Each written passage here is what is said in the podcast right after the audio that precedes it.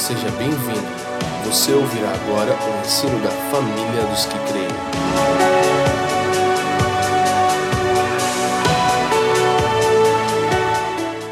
Então, queridos, eu quero falar um pouco sobre o sacerdócio ao mundo. Repito, a mensagem do Evangelho Eterno sobre as áreas de influência é a primeira parte dessa palavra. É, deixa eu começar relembrando algumas coisas para vocês.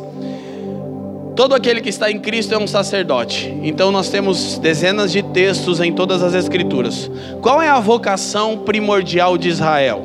Um povo sacerdotal que se tornaria luz para as nações por intermédio do sacerdócio de Cristo, que é segundo a ordem de Melquisedeque. Gente, então, o sacerdócio se resume em duas funções primordiais. Digam comigo, adoração e intercessão. Sacerdócio ao Senhor, aos santos e ao mundo. Ao Senhor, fala da adoração. Aos santos e ao mundo, nós cumprimos por intermédio da intercessão. E hoje eu vou falar um pouco mais do conceito bíblico de intercessão, porque eu já falei da prática da intercessão na pregação sobre as áreas de influência. Então, adoração não é estilo de vida, não é jeito de tocar, não é jeito de se vestir Adoração é apropriação da imagem do ser adorado, ok? Você se torna semelhante àquele a quem você adora e contempla. Isso é adoração, não tem um jeito de se fazer isso, há uma essência. E intercessão, escute isso, é intervenção espiritual sobre aspectos terrenos. E só um tipo de gente pode fazer isso: a igreja. Projeta para nós de novo a imagem, por favor, gente, se estiver no ponto, porque ela tem nos ajudado bastante aqui para elucidar aquilo que a gente está falando. O que é intercessão? É intervenção espiritual sobre aspectos terrenos. Intercessão é basicamente realizar o modelo do céu na terra. Isso é intercessão.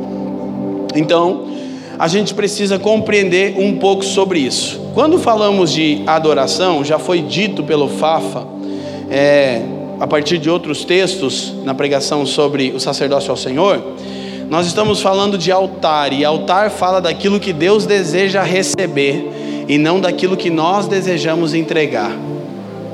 Nós precisamos entender isso.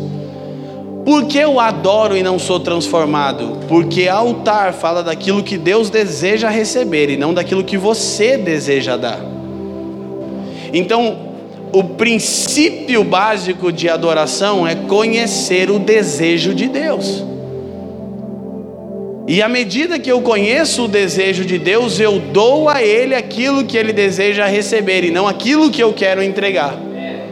Então, isso é adoração, isso é a perspectiva do altar. Agora, curiosamente, o altar, na primeira aliança, também fala da conexão do céu com a terra. Altar é lugar onde céu encontra com a terra. Curiosamente, Israel, olha que coisa incrível isso. Nós já falamos isso há uns anos atrás. Israel é chamado por Deus para se tornar uma luz para as nações por intermédio do sacerdócio. E a vocação sacerdotal de Israel é dada a Israel no deserto. Você sabe o que você descobre no deserto? Escute. No deserto você aprende que o céu pode se encontrar com a terra. Esse é o princípio básico do deserto. Escute uma coisa. Obviamente, por causa da intervenção espiritual que Israel experimentava, mas eu quero que você imagine um deserto plano para ajudar nosso pensamento aqui. A imensidão de um deserto plano, num dia extremamente ensolarado, de céu azul, sem nuvens. Se você olha para é, adiante ou, ou, para, o, para o horizonte, o que, que você vê no horizonte? O que você vê no horizonte quando você pensa num deserto plano, céu todo azul, olha para o horizonte, o que, que você está vendo lá no fim? Que o céu e a terra se encontram. Por isso, esse foi o lugar que Israel recebeu, e é o lugar onde você descobre que você não carece de nada, a não ser entrar naquilo que está diante de você. Entenderam? Isso é deserto e é nesse lugar que Israel recebe sua vocação sacerdotal para construir o tabernáculo. Então, altar fala daquilo que Deus deseja receber. Adoração é o desenvolvimento do nosso homem espiritual. Está relacionado àquilo que nós precisamos nos tornar. A gente já tem falado disso bastante. Agora eu quero que você entenda uma coisa. Na oração sacerdotal que recebemos do nosso sumo sacerdote, que é o Cristo como modelo, Jesus disse: "Portanto, vocês orarão assim". 6, 9, 10 em diante de Mateus. Pai nosso que estás no céu, santificado seja o teu nome. Venha a nós o teu reino seja feita a tua vontade na terra, como é no céu. Como nós experimentamos a plenitude do nosso serviço de intercessão. Escuta. Intercessão é intervenção espiritual sobre aspectos terrenos, é o cumprimento do modelo do céu na terra, é estar entre duas realidades. Isso é intercessão. Como a nossa intercessão é levada a cabo, como ela encontra a sua plenitude? Quando nós santificamos o nome do Senhor. Agora eu vou te explicar o que está escondido na oração sacerdotal. Pai nosso que estás no céu. Beleza, a gente já sabe que o Pai está no céu. E a gente está onde? Nas regiões celestiais.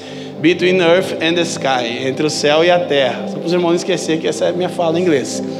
Então, como isso se dá? Ele diz: Pai nosso que estás no céu, santificado seja o teu nome. Aí a gente, venha a nós o teu reino. Isso a gente ora. Seja feita a tua vontade na terra como no céu. A tradução hebraica de David Stern, a Bíblia judaica, ela traduz essa oração trazendo uma ideia. Venha a nós o teu reino, seja feita a tua vontade, assim na terra como é no céu. Mas a Bíblia judaica traduz assim: Pai nosso que estás no céu, santificado ou o teu nome seja mantido santo Venha a nós o teu reino enquanto fazemos a tua vontade. É parceria. Porque a gente pensa que intercessão é oração, a gente mistura essas duas coisas, vou tentar falar um pouco disso já já. Mas como a vontade de Deus é realizada na sua vida ou na área de influência que você está inserido, quando você santifica o nome de Deus. O que é santificado seja o teu nome. Santificar o nome de Deus é representá-lo como ele é e como ele se move. Pai nosso que estás no céu, santificado seja o teu nome, venha a nós o teu reino, enquanto fazemos a tua vontade, assim na terra como é no céu. Agora escute, você lembra do episódio de Números capítulo 20? Não precisa abrir ainda Verso 23, quando Moisés feriu a rocha, quem lembra desse episódio aí? O povo estava murmurando, então Deus falou com Moisés: Toma tua vara e fala a rocha, e ela vai verter água. Moisés estava extremamente assim, irritado com a rebeldia do povo.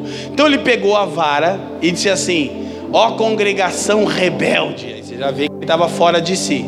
Tiago diz: Na ira do homem não opera a justiça de Deus.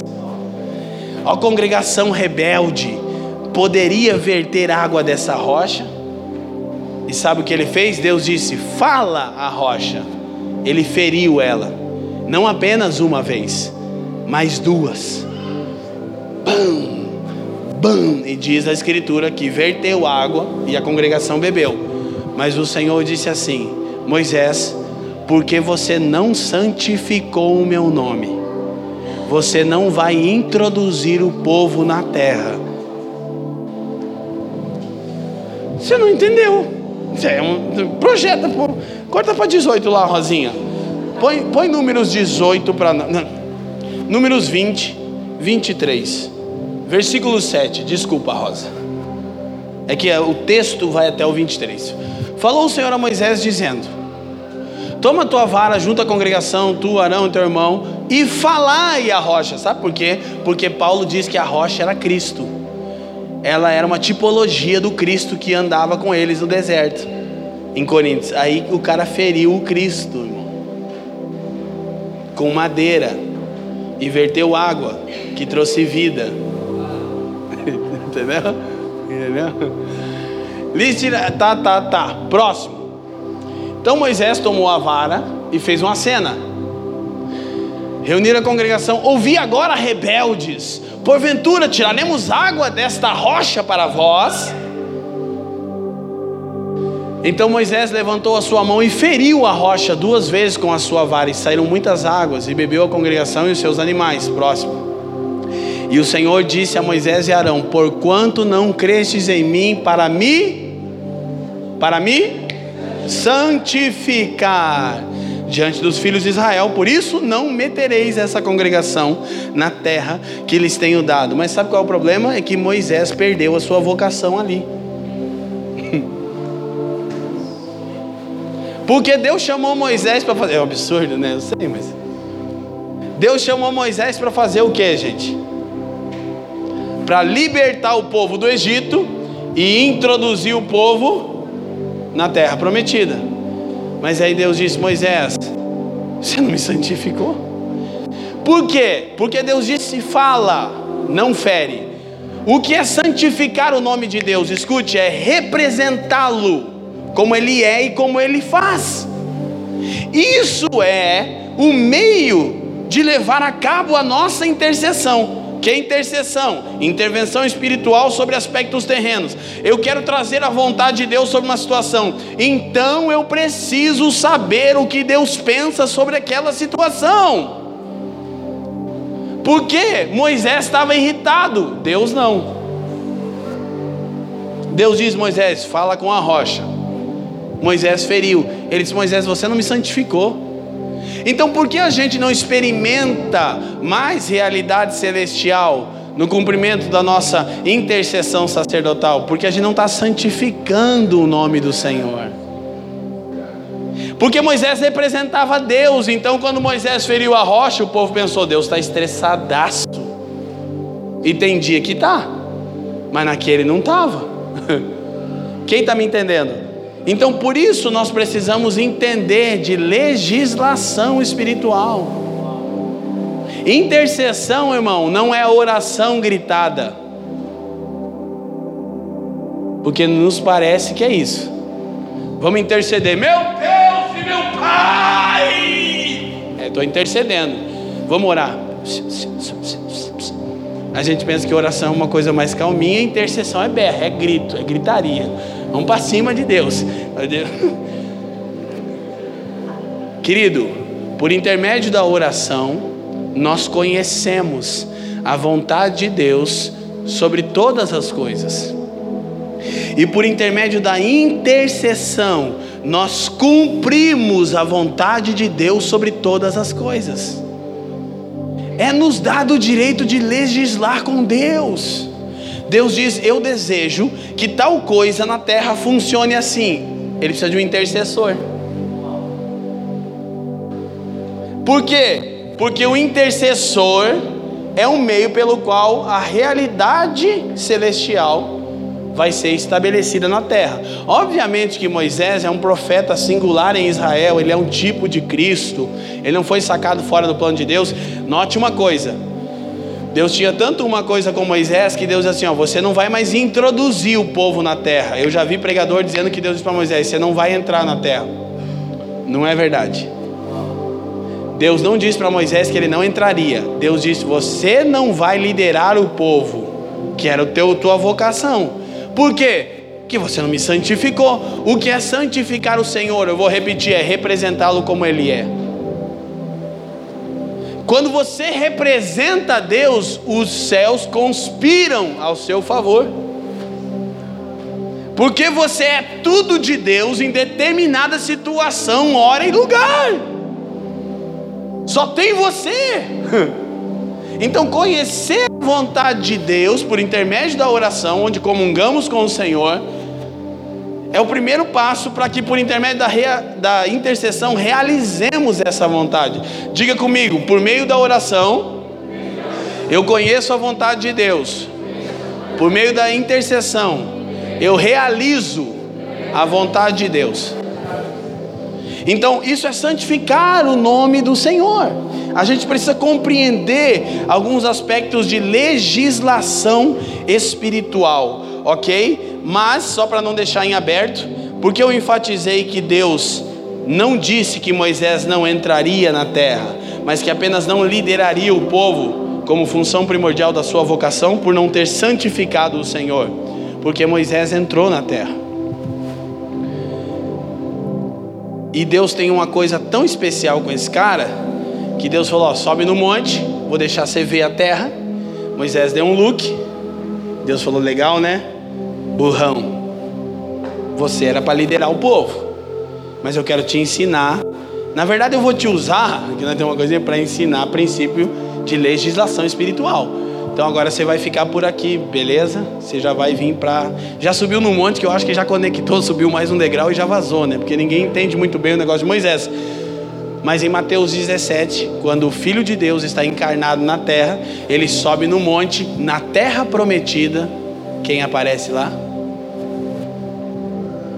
Eu nunca mais me esqueço, eu vou dar o crédito a Tommy Tinney, Caçadores de Deus. Quando eu li a primeira vez, cara, 2002, meu Deus. Um dos livros que mais mudou a minha vida foi Caçadores de Deus. Você deveria ler.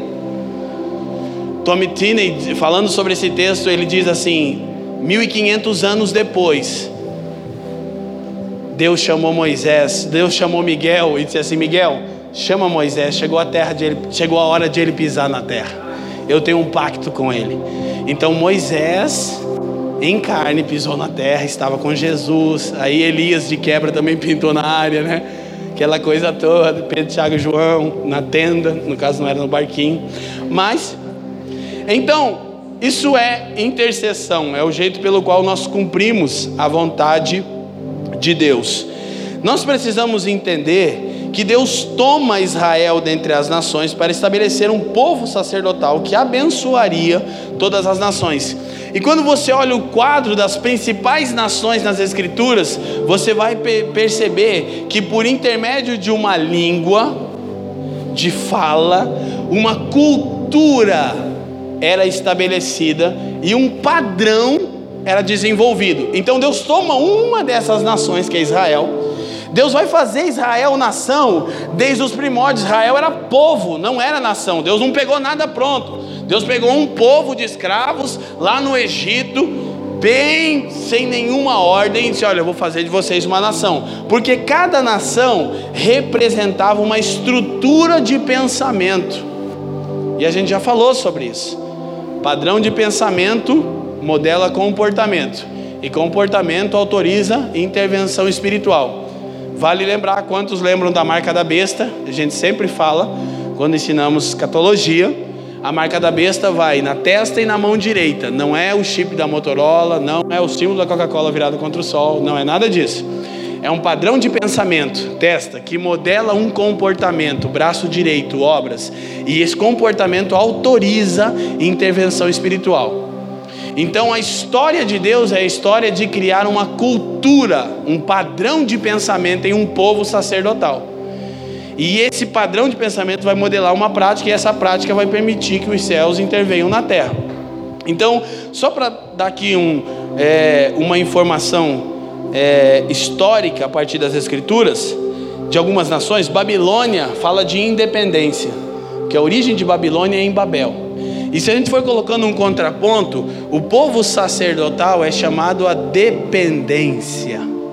Babilônia tem sua origem em Babel, em Gênesis 11, com um grito de independência, mas o povo sacerdotal precisa encontrar dependência total do Senhor, ok? Vocês estão comigo? Sim?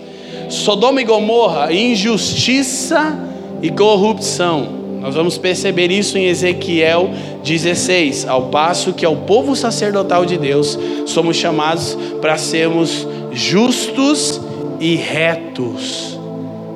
Esse é um ponto primordial naquilo que nós fazemos.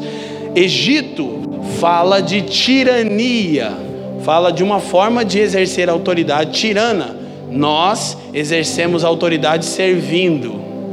Jesus diz que no reino, quem tem mais autoridade é aquele que mais serve. Amém? Então são algumas nações. E você vai ter depois as nações principais do novo pacto, da nova aliança, que são Grécia e Roma. E Grécia fala de filosofias, fala é, é, de estruturar pensamentos distantes de Deus. E Roma fala de sincretismo religioso, fusão de concepções religiosas. Nós somos chamados a pensar em modelos originais para afetar a terra e somos chamados a adorar ao único Deus que é Senhor sobre todos. Amém, gente? Então, isso posto, deixa eu compartilhar uma coisa com vocês para falar um pouquinho mais. Por que nós precisamos entender o nosso sacerdócio ao mundo? Vou repetir, na palavra do Evangelho Eterno, a gente fala da prática disso. Hoje eu quero falar dos conceitos mesmo. Intencionalmente eu quero falar de conceitos. Que a gente está bem inclinado a falar de um Evangelho bem prático, mas enquanto estrutura de pensamento não é afetada, não tem praticidade. Então, eu quero recomendar essa literatura. Vamos sair de férias? Aqui, ó. Não é tão grossa assim? Quase 500 páginas. O dia em que a revolução começou reinterpretando a crucificação de Jesus. N.T. Wright, o teólogo preferido nosso aqui. Ele, nesse livro, é, é, quase que uma continuidade do Surpreendido pela Esperança, uma literatura que nos ajudou e nos ajuda muito na compreensão da vocação. Ele fala sobre entendermos a nossa vocação. Então ele insiste aqui em várias coisas que a gente já tem ensinado. Mas hoje à tarde eu estava lendo e ele conta que uma coisa bem interessante. Eu preciso entender de uma vez por todas que o plano de Deus não é raptar almas para o céu, mas é por intermédio do sacerdócio da nova raça da igreja trazer toda a realidade do céu para a terra, convergir, como diz Efésios 1:10, as coisas celestiais e as coisas terrenas em Cristo Jesus. Então, a resposta ao evangelho completo é o sacerdócio de todos os santos.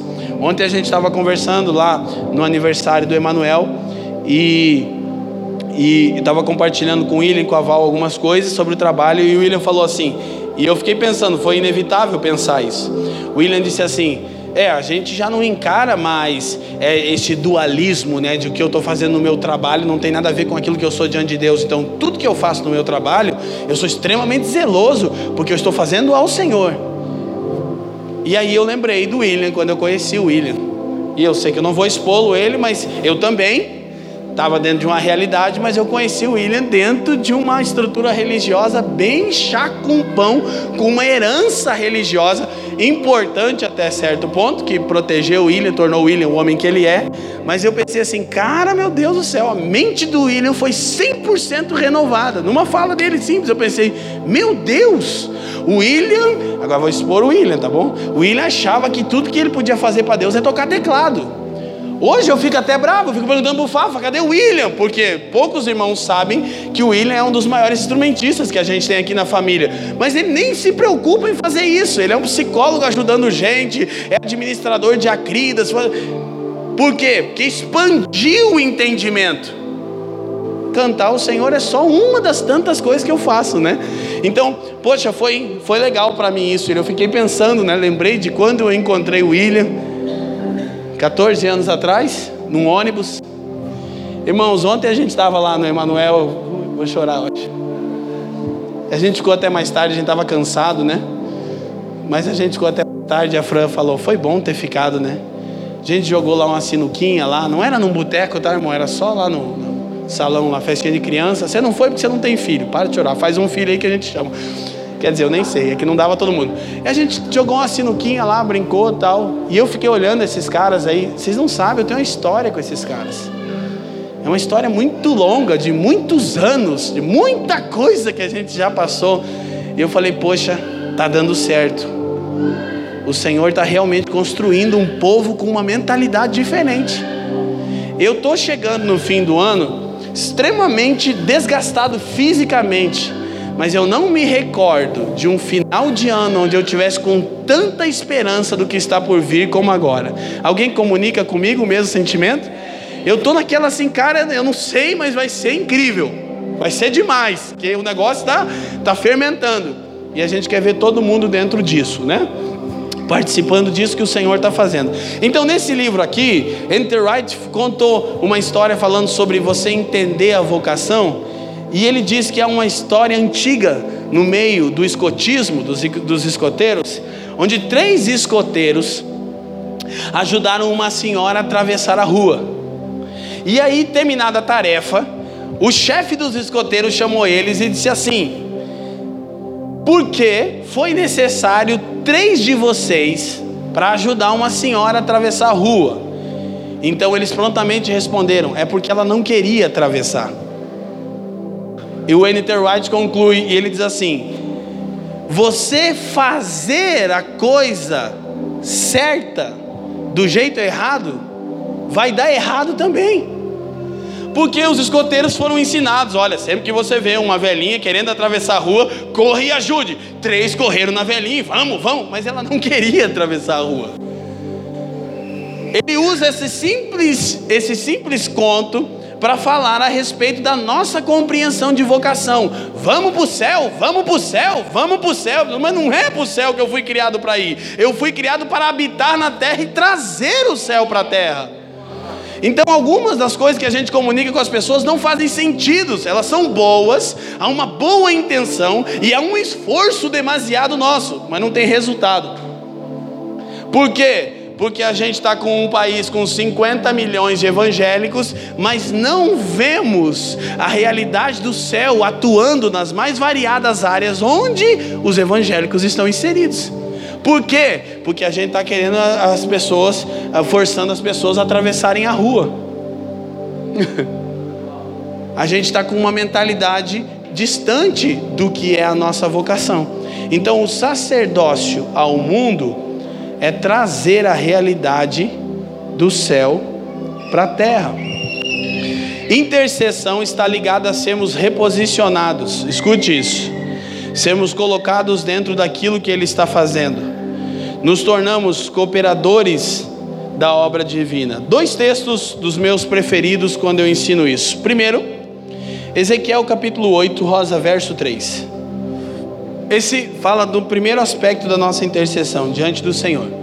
Quem é Ezequiel? Escute isso, gente. Ezequiel é um profeta em Babilônia. Cativeiro, o povo é levado ao cativeiro por causa da desobediência, e Deus levanta profetas que falam ao povo.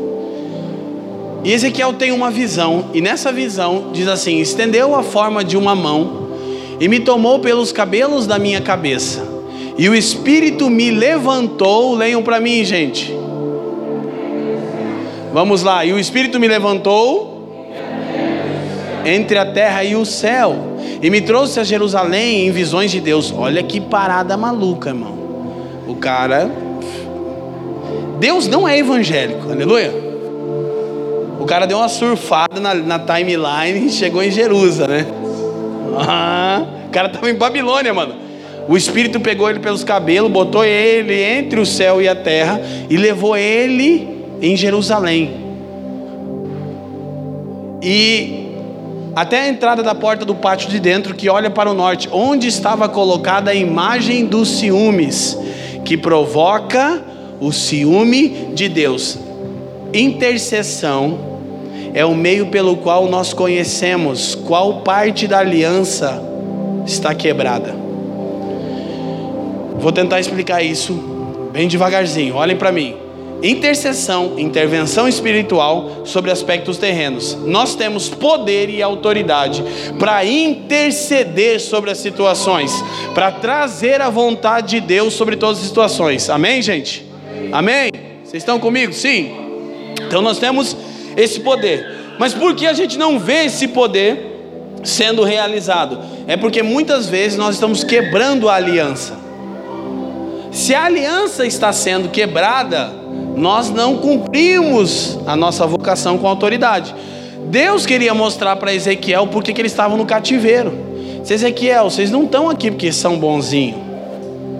Vocês estão aqui porque no lugar onde deveria estar a arca da aliança, e aquele fogo, aquela chama azul representando a presença de Deus, tinha uma imagem. E aquilo estava provocando o zelo de Deus, cara. Então, na intercessão, você precisa conhecer os termos da aliança. Deixa eu te falar uma coisa, eu vou te ensinar a orar hoje, irmão. E vou te falar uma coisa, você vai orar menos. Como assim? É que você vai se esforçar menos quando ora. Você lembra quando Elias fez descer fogo do céu? Os profetas de Baal ficaram até meio dia se cortando. É, 450 profetas. E aí Elias falou: Olha, acho que o Deus de vocês foi no WC da, fazer o número 2. Você já viu? Elias tirou os caras. Aí chegou na hora de Elias orar, o cara em 52 palavras, eu acho. Desceu o fogo do céu. Ele não falou muitas coisas. Ele tinha um pacto com Deus. E por isso ele sabia, Deus quer mostrar que ele é Deus. Deus, olha que Elias era cabuloso, ele falou: "Gente, vamos subir no monte, vamos resolver o bagulho". Elias sabia como interceder, santificando o nome de Deus. Só tem um Deus. Vamos descobrir se o Senhor é Deus ou se Baal é Deus. Vamos lá? Chama todo mundo. Aí Deus falou: moleque inteligente, ele sabe que meu nome está em jogo. E Elias só de boa, né? Põe água no bagulho aí, dificulta mais. Não era confiança na espiritualidade própria de Elias, mas ele ia santificar o nome de Deus. Vamos descobrir se Deus é Deus ou se Baal é o Senhor. Aí você vai. Aí Miguel falou: ah, louco, pai. Eu não deixava. Aí o pai falou: Ah, não, não, não pode. O que, que é isso? Brincadeira, tá, irmão? Aí Elias falou: Senhor, se você é Deus, manda fogo. Acabou. E Elias ainda assassinou todo mundo, matou todo mundo. Vamos fazer direito. Isso é interceder enquanto santificamos o seu nome. Por isso, a gente quer cada vez mais aprender a funcionar nos dons, entendendo as tantas demandas do dom espiritual, mas compreendendo que muitas vezes Deus quer santificar o nome dele numa enfermidade. E a gente está aceitando a enfermidade, mas Deus quer ser santificado. De repente tem um doente perto de você, em fase terminal, e Deus quer ser santificado. Entendeu? Então a gente precisa compreender a vontade de Deus sobre cada área, sobre cada situação, é ter a mente de Cristo. Porque Cristo conhecia a vontade do Pai. Então, esse é o primeiro ponto. Ezequiel é colocado, eu quero que você veja, no lugar de intercessão entre o céu e a terra. Agora, sabe o que é engraçado? Domingo vem todo mundo bonitinho. Graças a Deus a gente não está ficando muito. Não, não fica muito evangélico aqui, irmão. Deixa eu te falar uma coisa. Na família dos que crê, a gente não quer muito evangélico. Não se emperequeta muito para vir na reunião, não, que é igual quando você se reúne com a sua família. Tem dia que você está empolgado, vive feio a semana inteira, quer vir bonito, sua irmã, fica tranquilo. Mas, irmão, não, não leva tão a sério isso aí, não. O Ben me perguntou, eu estava no hotel com o Ben em Joinville. Daí eu falei, fiz que é de bermuda ou de calça? De bermuda, pai, tá muito calor. E você? Eu falei, o pai vai de calça. Por que, que você não vai de shorts, pai? Eu falei, é porque o pai vai pregar. E o que que tem? Eu falei, é. Como é que eu explico para ele agora? É que a perna do pai é muito feia, parece que o pai tem pressão alta. Ele falou, ah tá. Mas na verdade é que os irmãos que estavam recebendo e escandalizar os irmãos, né? E que minha perna também parece que eu tenho pressão alta. Mas na nova criação eu terei uma perna bonitinha, musculosa. Gente, então, estupou, vocês estão felizes ainda, amém?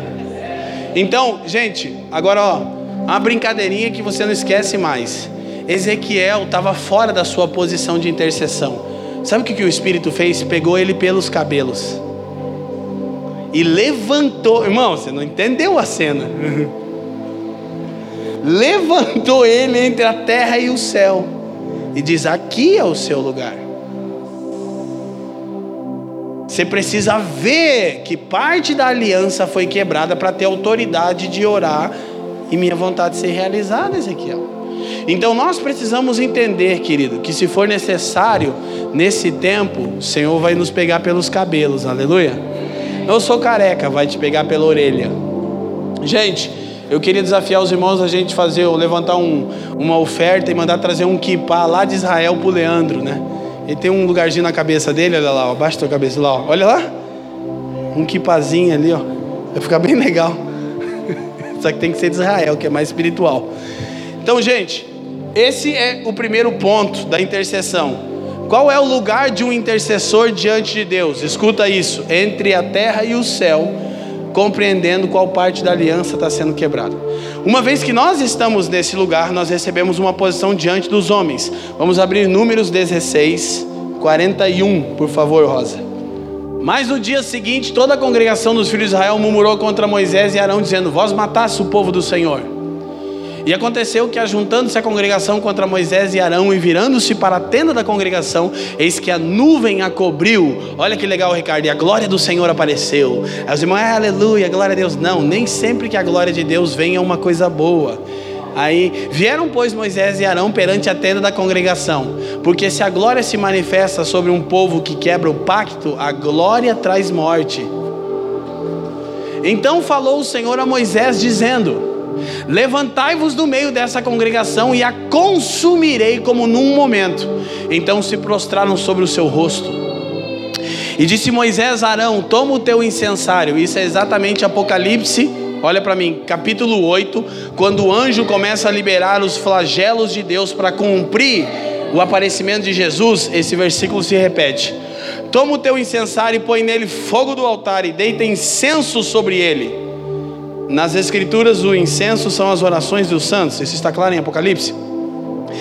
E vai depressa a congregação e faz expiação por eles, porque grande indignação saiu de diante do Senhor. Já começou a praga.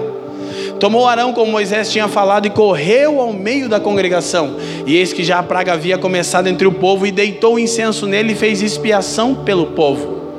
Estava em pé entre os mortos e os vivos e cessou a praga. Então, a posição de um intercessor diante de Deus é entre os céus e a terra. Quando nós estamos nesse lugar, nós ganhamos uma posição diante dos homens, entre os mortos e os vivos. Nós decidimos quem morre e quem vive. Sabe o que aconteceu? A praga vinha matando o povo, e você vai ver no próximo texto que 14.700 homens caíram mortos em terra por causa da quebra do pacto. Arão pegou um incensário e correu na frente da congregação, e a galera vinha morrendo. Quando ele passou na frente da congregação dos que tinham morrido, ele, ele primeiro correu na vertical e depois ele correu na horizontal. Ele fez uma linha divisória com um incensário ficou parado entre os mortos e os vivos com o incensário levantado. A praga chegou no incenso e parou. A intercessão de Arão cessou a morte entre o povo por causa do incenso agradável ao Senhor. Então nós ganhamos uma posição de autoridade quando cumprimos o pacto. Esse é o poder da intercessão, não tem a ver com muito esforço, tem a ver com obediência à aliança. Na verdade, as pessoas que mais crescem na sua vida de oração, menos falam quando oram. Você fala muito, a gente está na fase de falar muito, né? A gente fala bastante, gente berra. Meu Deus! Que falta autoridade. Quando você vai crescendo em autoridade, você fala menos, fala pouco e ainda fala baixo. Que você passa a entender que você está diante do Senhor. Elias é quem disse: Diante do Senhor, cuja face eu estou. Elias entendia que ele estava diante de Deus toda hora. Então, diante de mim está o Senhor. Então você não fala muito, irmão. Quando Deus está em da house, você não fala muito, né, irmão? E você vai ver que quando a gente cresce na nossa vida de oração e de intercessão, o barulho diminui e a autoridade aumenta.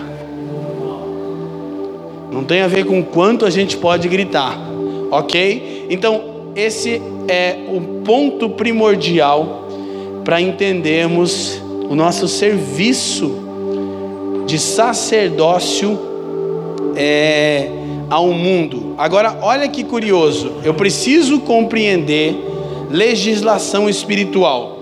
Gênesis 18.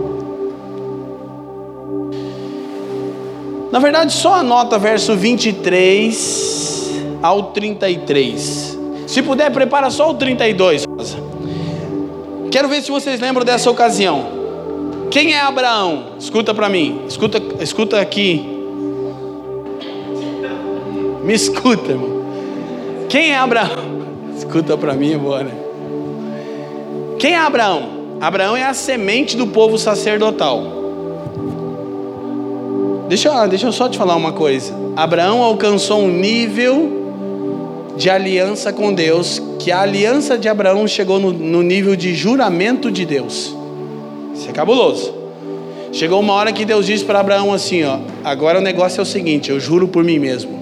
E, irmão, e Deus não precisa jurar. Deus não precisa jurar por ele. Mas se ele acrescenta a sua palavra um juramento, que ele quer dizer assim, ó, Abraão, agora o bagulho vai ficar doido. Deus chama Abraão e vai dizer assim: ó, se, se, se você sair da tua parentela, se você sair da tua terra, se você me obedecer, se você andar na minha, se, se, se, se, até no décimo primeiro encontro de Abraão com Deus. Abraão teve 11 encontros com Deus. Quantos encontros? No décimo primeiro ele santificou o Senhor quando entregou Isaac. Abraão era exatamente Deus na terra. Quando ele oferece Isaac, Deus diz: Agora juro por mim mesmo. Por quê? Porque a minha aliança com você cresceu até certo ponto que você é o único ser humano que me santificou na oferta do meu filho. Ninguém chegou tão perto do que eu vou fazer como você. Então Deus diz: Juro por mim mesmo, te farei uma grande nação. Lembra que Deus não quer Israel porque judeu é bonito, Deus quer um povo sacerdotal tem a ver com a vocação. Então, quando Deus chama Abraão, que é a semente do povo sacerdotal, Deus vai ensinar para Abraão intercessão. Gênesis 18, Deus vai fazer algo, ele diz: Olha, eu tenho que falar com Abraão o que, que eu vou fazer, porque Abraão é meu amigo. Não posso fazer as coisas sem contar para Abraão. Eu vou destruir Sodoma e Gomorra, mas o meu amigo tem que saber. Aí Deus falou com Abraão: Ó, o negócio é o seguinte: nós vamos destruir Sodoma e Gomorra, mas o queridinho sobrinho de Abraão estava lá, né? Ló estava lá. Aí Abraão falou: Mas veja bem, Deus. E ele começou a interceder. Ele disse: Se tiver 50 justos lá, você vai destruir a cidade com os 50 justos? Aí Deus disse: Não, olha, escuta isso. Por causa dos 50 justos, eu vou poupar a cidade. Aí Abraão falou assim: Ó, e se fosse 40? Só para me saber. Aí Deus disse: Então, por causa dos 40, eu não vou destruir a cidade. E Abraão falou: Não fica chateado, não, é isso, isso é 30, isso é 30, 30, só 30. Então, por causa dos 30, eu pouparei a cidade. E Abraão falou: hum, Não leva mal mesmo, mas se for só 20. Deus diz: Então, por causa dos 20, eu vou poupar a cidade. Verso 32, Rosa, por favor. Disse mais: Ora, não se ire o Senhor, que ainda só mais esta vez falo. Se porventura se acharem ali, dez. E disse: Não a destruirei por amor dos 33. E foi-se o Senhor quando acabou de falar a Abraão. E Abraão tornou ao seu lugar. Pergunta: Por que que Abraão não baixou o número? porque Ló e sua família não constituíam dez pessoas. Pô, Deus estava facinho, né? Vai pedindo. É igual o bem, quando sabe que eu estou me achando em dívida, ele já pegou. pai viajou muito, está achando em dívida, ele vai querer me comprar. É uma luta lá em casa. Aí, não, o Senhor só saiu porque Abraão parou de falar. Por que, que Abraão parou em 10? Porque ele aprendeu sobre intercessão. Ele sabia que o número mínimo de justos para Deus poupar uma cidade é 10. Porque nos dias de Noé só tinham oito. E Deus destruiu a terra. Ele mostrou para Deus que ele estava aprendendo a legislar. Deus disse: Bom, menos de 10 eu destruo. Se tem 10 eu poupo. Menos de 10 justos numa cidade eu trago juízo. Nada é aleatório, é porque só era Noé e mais sete pessoas. Então ele segurou a onda. Ele estava entendendo como legislar. Então a gente precisa entender a vontade de Deus para trazer a realidade do céu para a terra. Amém, gente? Amém? Então, nós precisamos entender uma coisa. Não vou poder entrar nisso, nosso tempo se esgotou. Eu brinquei que eu ia falar um pouquinho mais, mas vou terminar agora. A gente precisa entender uma coisa. Tem uma palavra minha, DNA do céu versus DNA da terra. Canal do YouTube, se você pode assistir ela, que eu vou explicar tudo que eu não vou explicar agora lá. Deus nos chamou para cultivar a criação e não explorá-la. Então, uma das coisas mais importantes que a gente quer encerrar nossa série de sacerdócio ao mundo, entenda: mentalidade de cultivo em tudo que você faz e não de exploração. Qual é a diferença? É que quando você pensa numa mentalidade de Caim, que era explorador, você olha tudo ao seu redor e pensa: que benefício isso pode trazer a mim?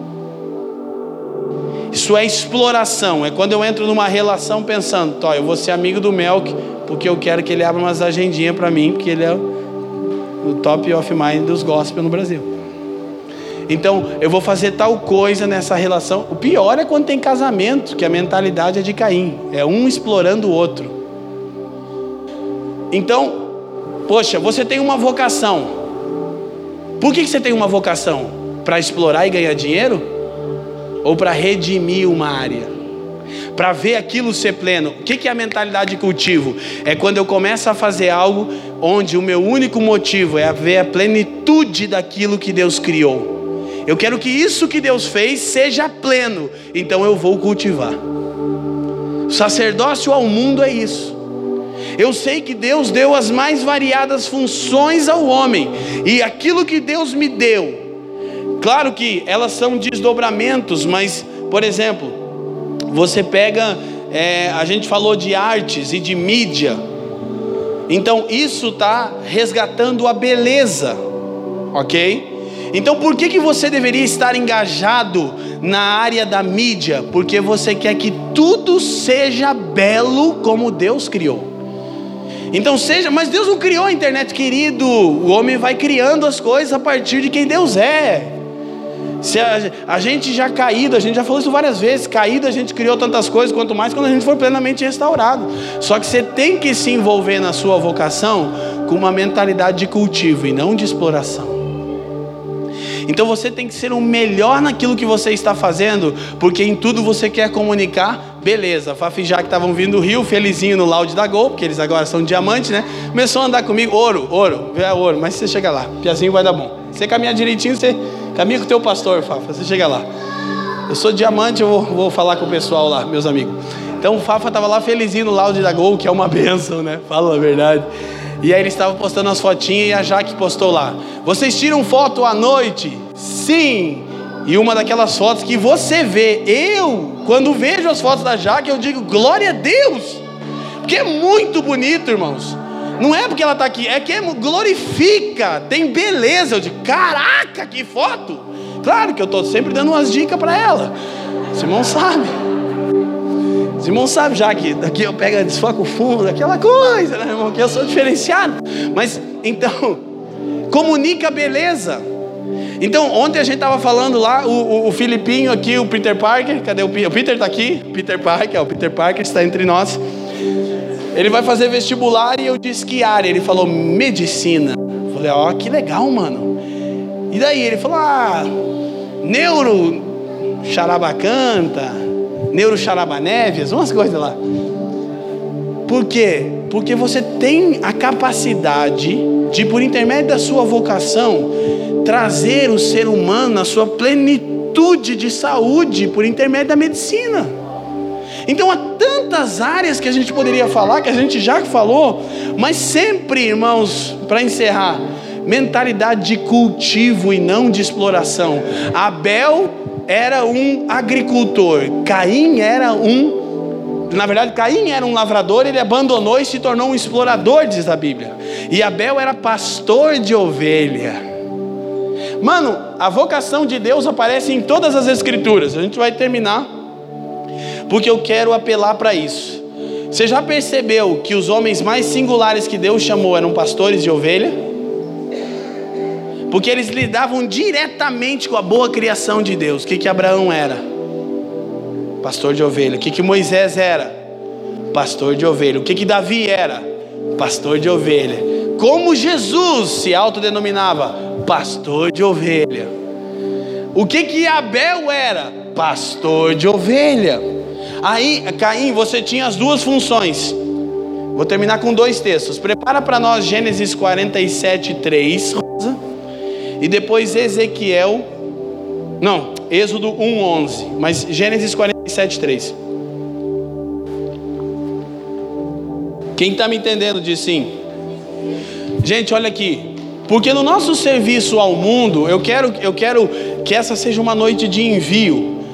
Não apenas para as duas semanas que a gente vai ter de sabático, de manifestar Cristo entre as famílias e tal, mas que você saia consciente de uma coisa: Deus está interessado em gente, Deus está interessado em pessoas, e a metáfora bíblica são as ovelhas do Senhor, são do Senhor. Irmão, eu nunca consegui falar, e está aqui o pessoal que anda comigo há muitos anos, eu nunca consegui falar para alguém assim, é minha ovelha. A gente fala que é uma chacota nossa, né, Fábio? Vocês são tudo minhas ovelhas. Porque nunca soou bem para mim. Eu discipulei Daniel, Fábio, William, Leandro, desde o começo, apontando Cristo para eles. Eu nunca falei para eles, para o Bruno, vocês são minhas ovelhas. Gian, nunca. Que não soa bem para isso. Eu digo, não, cara, nós somos ovelhas do Senhor. A gente é ovelha do Senhor. Mas claro, eles me reconhecem como pastor, mas eu digo, não, pastor mesmo é Jesus, irmão. O resto é, é fake. Então, mas isso fala do nosso, da, da, da parte primordial da nossa vocação, lidar com gente. Então, Abel, as duas funções do homem era cultivar e guardar. Gênesis 2,15. Diz comigo, cultivar e guardar. Então, Caim era lavrador, ele cultivava a terra, mas sabe o que Caim se tornou depois do pecado? Um explorador, um construtor de cidades. Você sabe quem foi o primeiro homem a construir uma cidade? Caim. E como você constrói uma cidade? Explorando os recursos naturais de uma região. Deus tem um modelo de cidade. Uma cidade que ela cresce a partir de cultivar a criação ao seu redor e não explorar a criação. A Nova Jerusalém, ela não explora, ela cultiva a criação. Então, repito, traz isso para o aspecto pessoal, sempre mentalidade de cultivo. Então, Caim deixou de ser um lavrador e se tornou um explorador da terra e começou a construir cidade, ok? Abel era pastor de ovelhas, cultivar e guardar, protegia as ovelhas do Senhor. Ele mata Abel, mata a função do pastor de ovelhas, escuta, e abandona a função de cultivar. Quem está me entendendo aqui diz sim. Preste bastante atenção para a gente poder encerrar, gente. Então, o que Deus está resgatando? A mentalidade de cultivo e de apacentamento, de proteção. Como é que você. Olha, olha para mim aqui, ó. Deixa as crianças ali, senão o pastor vai pedir para tesourar já. Olha para mim. Presta atenção. A gente precisa resgatar a, a mentalidade de cultivo e de apacentamento. Por que, que eu faço o que faço? Porque eu quero ver essa pessoa chegar à plenitude do que Deus criou ela para ser. O que, que eu quero com o Bartoszewski? Eu quero cultivar no coração dele, para que ele seja tudo o que Jesus disse que ele seria. E enquanto eu cultivo, o que, que eu faço com o Felipe? Eu apacento, eu protejo. E o que, que o Felipe faz comigo? Ele cultiva o meu coração para quê? Para que eu seja tudo que Jesus quer que eu seja. E o que, que ele faz? Enquanto isso, ele me protege, ele me apacenta. Então, gente, isso é o sacerdócio ao mundo: cultivo e apacentamento. Um pastor guarda as suas ovelhas, protege as suas ovelhas, amém, gente? Amém? Então comece a encarar tudo ao seu redor. Pense, eu preciso cultivar isso. Eu preciso permitir que isso seja pleno e que manifeste a glória de Deus. E enquanto faço isso, eu não posso atropelar as pessoas, eu preciso apacentá-las. Cara, isso é tão gostoso. Eu preciso usar a minha vocação para cultivar uma vamos dizer assim, um dos atributos de Deus, comunicar algumas coisas dos atributos de Deus enquanto cultivo na minha vocação, mostro quanto Deus é belo. Se eu sou, se eu estou na área das artes ou da mídia, então eu mostro quanto Deus e seu reino é belo. Se eu estou na área da justiça, eu mostro quanto Deus é justo enquanto exerço a minha, a minha advocacia ou etc, coisa e tal. Se eu estou na área da medicina, eu mostro quanto Deus cura e deseja o homem pleno em saúde. Todas as áreas comunicam algum atributo de Deus e elas têm que ser encaradas como uma vocação a ser cultivada, não explorada. A maior parte das pessoas vai para a medicina por quê, irmão? Porque dá dinheiro, irmão. Ainda dá dinheiro ser médico no Brasil, aleluia, doutor Felipe. dá dinheiro, irmão. Ainda dá dinheiro. Mas eu tenho que pensar em cultivar algo, não explorar. Como é que você escolhe sua profissão?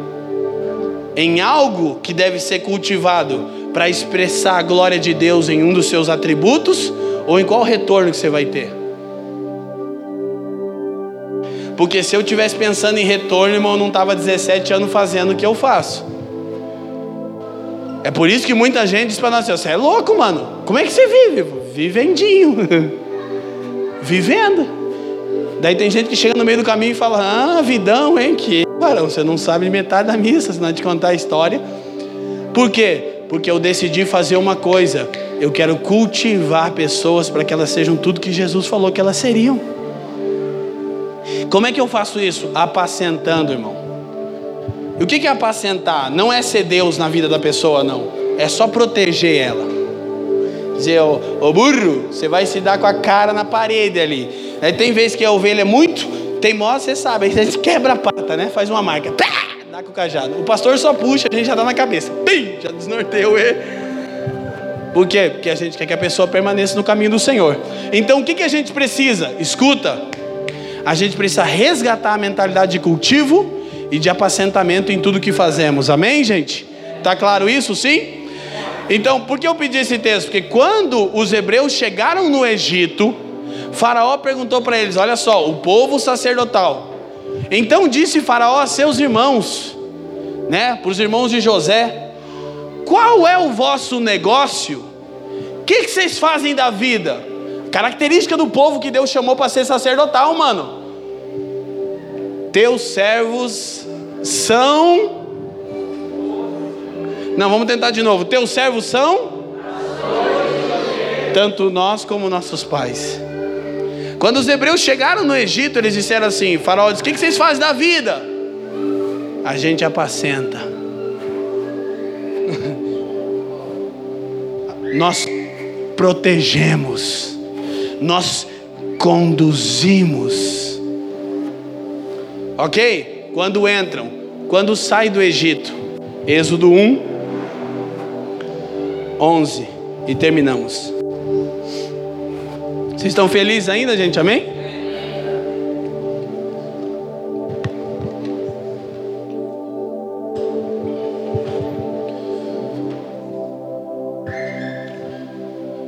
E os egípcios puseram sobre eles maiorais de tributos, para os afligirem com suas cargas, e edificaram a Faraó cidades de tesouros, Pitom e Ramsés.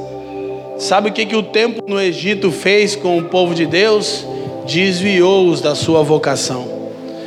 De pastores de ovelhas que cultivam, a construtores de cidades que exploram. Vou repetir: são princípios espirituais que estão no Gênesis e no Êxodo. Só tem um jeito de construir cidade: explorando.